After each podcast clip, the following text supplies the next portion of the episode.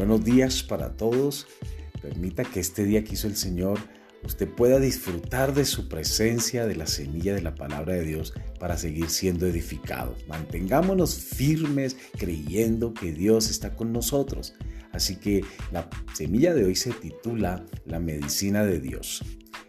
Las palabras que yo os he hablado son espíritu y son vida. Eso lo encontramos en Juan capítulo 6, verso 63.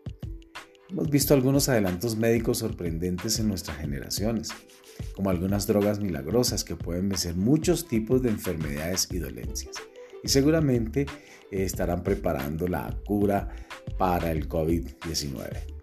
Pero ¿sabe?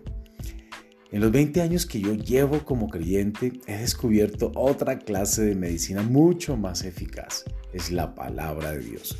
Nunca ha habido una droga tan milagrosa que la pueda igualar. La medicina de Dios es la respuesta a todas las necesidades. Es vida, es salud, es el poder de Dios.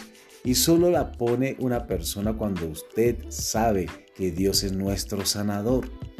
Ahora, a veces la gente pregunta, si la medicina de Dios es tan poderosa y funciona, porque hay tanto creyente que está todavía enfermo?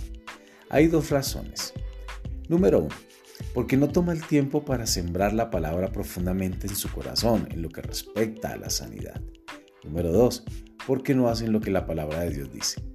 Veámoslo así.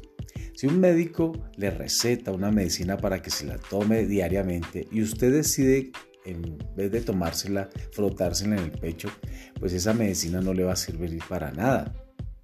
Debería seguir las instrucciones y tomarla como se indica si quiere mejorarse. ¿No es verdad? Ahora, del mismo modo, si lee la receta de Dios para la salud y no la pone en práctica, usted no cosechará ninguna de sus beneficios. En Proverbios 4:22 leemos que la palabra de Dios son vida y salud para usted. Por tanto, no espere hasta que se enferme para comenzar a usarla. Empiece hoy mismo a poner la palabra de Dios en su corazón en abundancia y será difícil que usted se enferme.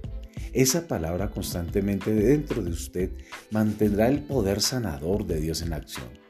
No se preocupe, no hay límite con respecto a la cantidad de medicina de Dios que usted pueda tomar. No existe riesgo de sobredosis. Cuanto más la tome, más fuerte será. Empieza desde hoy. Proverbios 4:20 nos dice, Hijo mío, está atento a mis palabras Inclina, escuchen bien, inclina tu oído a mis razones. No se aparten de tus ojos, guárdalas en medio de tu corazón, porque son vida a los que la hallan y medicina a todo su cuerpo. Sobre toda cosa guardada, guarda tu corazón, porque de él mana la vida. Apártate de ti la perversidad de la boca y aleja de ti la iniquidad de los labios tus ojos miren lo recto y diríjanse tus párpados hacia lo que tienes adelante. Examina la senda de tus pies y todos tus caminos sean rectos. No te desvíes a la derecha ni a la izquierda. Aparta tu pie del mal.